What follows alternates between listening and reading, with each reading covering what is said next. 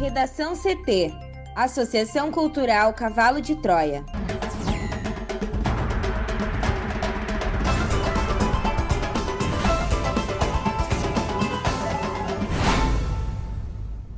Agora, no Redação CT. Ocupação geral de UTIs da capital aumenta e 125 doentes em estado grave aguardam por leito. Matéria-prima vinda da China acaba e Butantan suspende invase da vacina Coronavac. Oposição pretende anular na justiça aval para compra de vacinas pela iniciativa privada. STF retoma julgamento sobre a abertura de templos e igrejas nesta quinta-feira.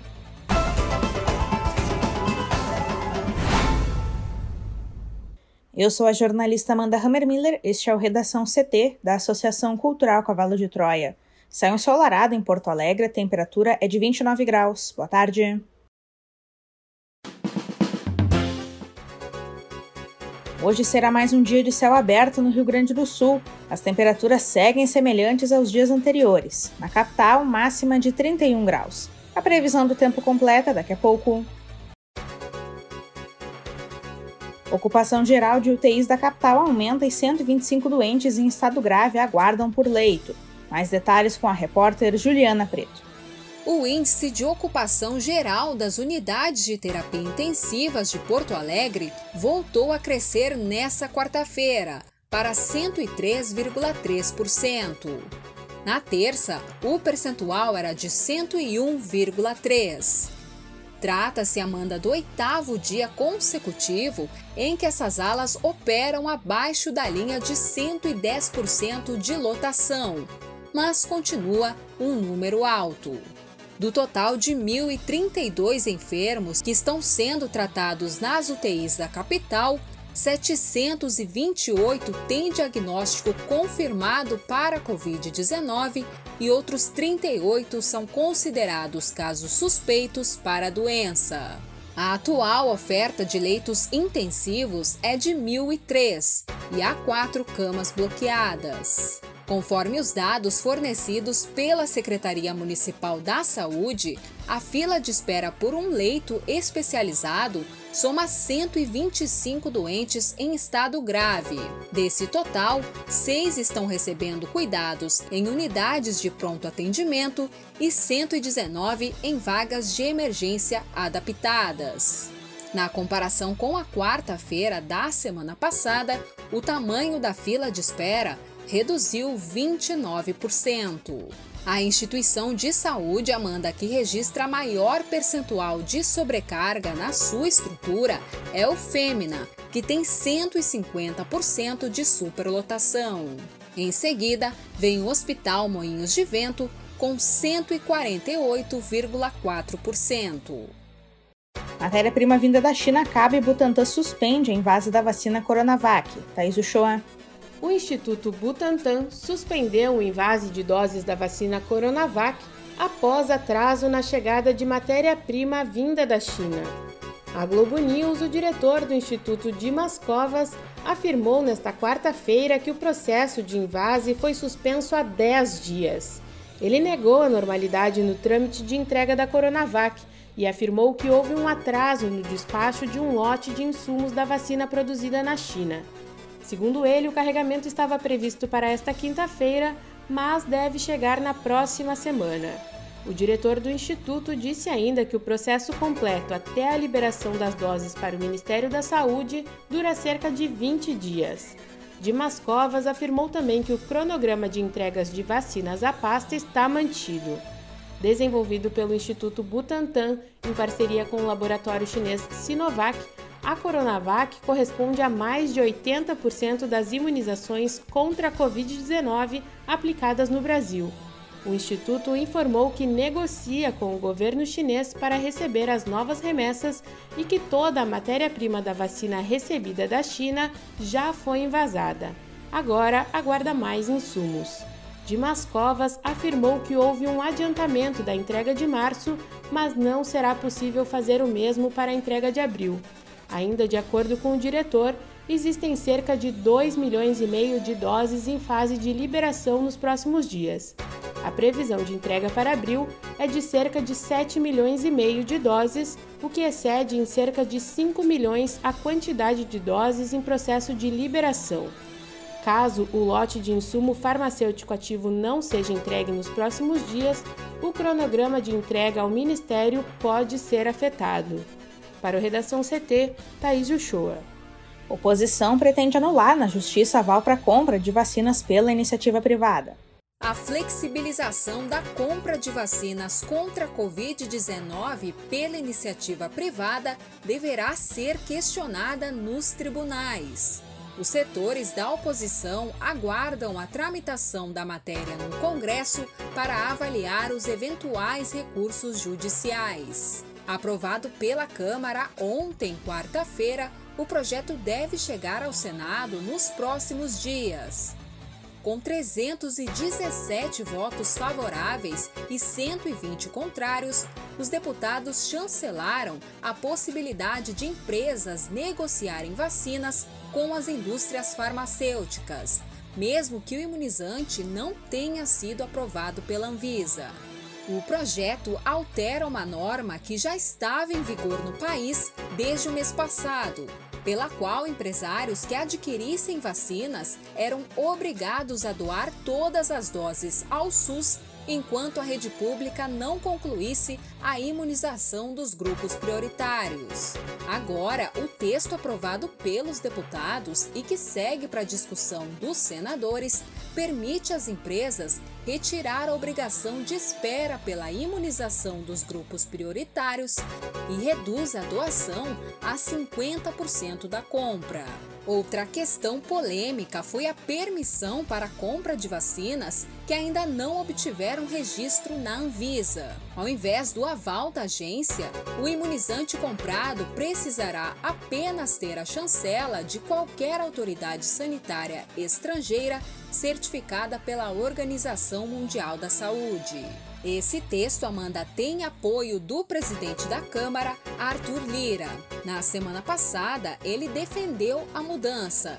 E, segundo Lira, a iniciativa privada pode dar mais agilidade ao processo de vacinação no país. A medida coloca as empresas em situação vantajosa em relação a estados e municípios. Diante da escassez de vacinas disponibilizadas pelo Ministério da Saúde, governadores do Nordeste estão montando um consórcio para adquirir 40 milhões de doses da Sputnik V, fabricada na Rússia. Todavia, a conclusão do contrato está condicionada à autorização da Anvisa. E se o texto aprovado pela Câmara passar sem alterações no Senado, os governadores temem perder a preferência na compra para empresas privadas. Interlocutores do STF no Congresso acenam com um ambiente favorável a eventuais recursos judiciais. Nos bastidores, integrantes da corte têm conversado com deputados e senadores, manifestando repulsa aos privilégios na ordem de vacinação. A desconfiança manda sobre a capacidade das autoridades de fiscalizar a imunização privada e até mesmo ante a possibilidade de o Ministério da Saúde servir de representante das empresas na hora da aquisição uma vez que vários laboratórios têm restringido as vendas a órgãos governamentais. Para o Redação CT, Juliana Preto. O Supremo Tribunal Federal retoma nesta quinta-feira o julgamento sobre a liberação ou não da realização de cultos e missas presencialmente durante a pandemia. Dez ministros ainda devem votar sobre a questão. Na última quarta-feira, o ministro Gilmar Mendes foi o primeiro a votar e manifestou-se contra a liberação de cultos e missas presenciais como medida de prevenção à disseminação da Covid-19.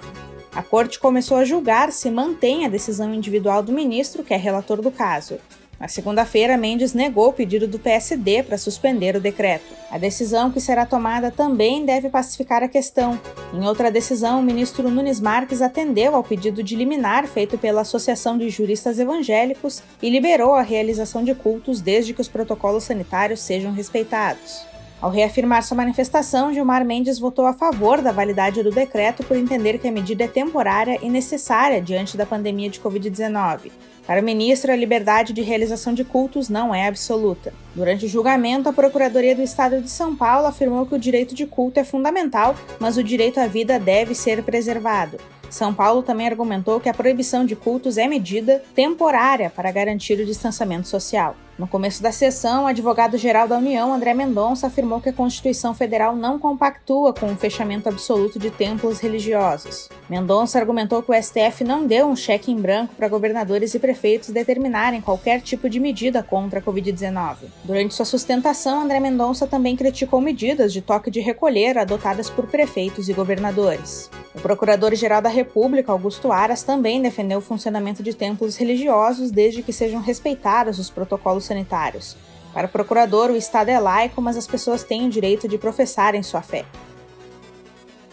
O vereador carioca Doutor Jairinho, do Solidariedade, foi preso pela Polícia Civil do Rio de Janeiro nesta quinta-feira por suspeita de envolvimento na morte do enteado dele, Henri Borel, de 4 anos, ocorrida no último dia 8 de março. A mãe da criança, Monique Medeiros, também foi presa. Os mandados foram expedidos na quarta-feira pelo segundo Tribunal do Júri do Rio de Janeiro. A prisão é temporária, válida por 30 dias. A polícia sustenta que o menino foi assassinado. Segundo a investigação, o Dr. Jairinho agrediu o enteado com chutes e golpes na cabeça e Monique sabia disso pelo menos desde fevereiro. Os dois também são suspeitos de atrapalhar as investigações e de ameaçar testemunhas para combinar versões. Desde o dia 8 de março, os investigadores ouviram pelo menos 18 testemunhas e reuniram provas técnicas que descartariam a hipótese de acidente, levantada pela própria mãe da criança em termo de declaração na delegacia. Henry morreu no hospital Barra Dor, para onde foi levado pelo casal que alegava tê-lo encontrado desmaiado no quarto onde a criança dormia. O menino estaria com olhos revirados, pés e mãos geladas e dificuldades para respirar. Segundo os médicos, o garoto chegou ao estabelecimento em parada cardiorrespiratória. Um laudo assinado pelo médico legista Leonardo Huber Tawil, feito após duas autópsias realizadas no cadáver da criança nos dias 8 e 9 de março, apontou que Henry sofreu múltiplos hematomas no abdômen e nos membros superiores, além de infiltração hemorrágica na parte frontal, lateral e posterior da cabeça, e também apontou grande quantidade de sangue no abdômen, contusão no rim e trauma com contusão pulmonar. A causa da morte, segundo o laudo, foi por hemorragia interna e laceração hepática, ou seja, danos no fígado, causada por uma ação contundente, ou seja, violenta. A vereadora Tereza Berger, do Cidadania, do Conselho de Ética da Câmara Municipal do Rio, pedirá ainda nesta quinta-feira que Dr. Jairinho seja afastado do colegiado, o Conselho se reunirá às 18 horas na sala das comissões da Câmara. Jairinho ingressou no Conselho de Ética em 11 de março, três dias após a morte do menino. Se for afastado, seu suplente no Conselho é o vereador Luiz Ramos Filho, do PMN. Depois da morte do menino, o Dr. Jairinho telefonou para o governador Cláudio Castro, do PSC, e relatou o ocorrido segundo o jornal O Globo. Castro afirmou ter dito que o caso seria investigado pelas autoridades responsáveis sem interferências. Há relatos de que o vereador teria procurado outras autoridades. Nas investigações, a polícia colheu depoimentos de outras agressões supostamente cometidas pelo político envolvendo mulheres e crianças. A defesa dele nega. Dr. Jairinho é filho do ex-deputado estadual Coronel Jairo, do SDD, que foi preso na Operação Furna da Onça e atualmente é suplente na Assembleia Legislativa do Rio. No Redação CT, agora previsão do tempo com Juliana Preto. E nesta quinta-feira, o tempo segue firme com sol entre poucas nuvens em todo o Rio Grande do Sul. De acordo com a SOMAR Meteorologia, esse cenário ainda está relacionado à influência de uma massa de ar seco que atua sobre o território gaúcho, inibindo a formação de nuvens carregadas. A temperatura máxima aqui no estado, Amanda, de 35 graus, deve ser registrada no município de Cruzeiro do Sul, no Vale do Taquari. Já aqui em Porto Alegre, a máxima deve chegar aos 31 graus. Na fronteira oeste e nas regiões norte e noroeste do estado, o que chama atenção é a baixa umidade relativa do ar, que pode ter níveis inferiores a 30%, uma condição que representa riscos à saúde. Já amanhã, sexta-feira, o tempo continua firme durante a maior parte do dia em todo o território gaúcho. Segundo a SOMAR, no entanto, uma frente fria que passa a atuar entre a Argentina e o Uruguai pode provocar chuva a partir da noite na fronteira oeste, na campanha e no sul do RS. Redação CT. Apresentação Amanda Hammermiller. Colaboração Juliana Preto e Thaís Uchoa. Uma produção da Associação Cultural Cavalo de Troia com apoio da Fundação Laro Campos e Marielle Franco. Próxima edição amanhã. Boa tarde.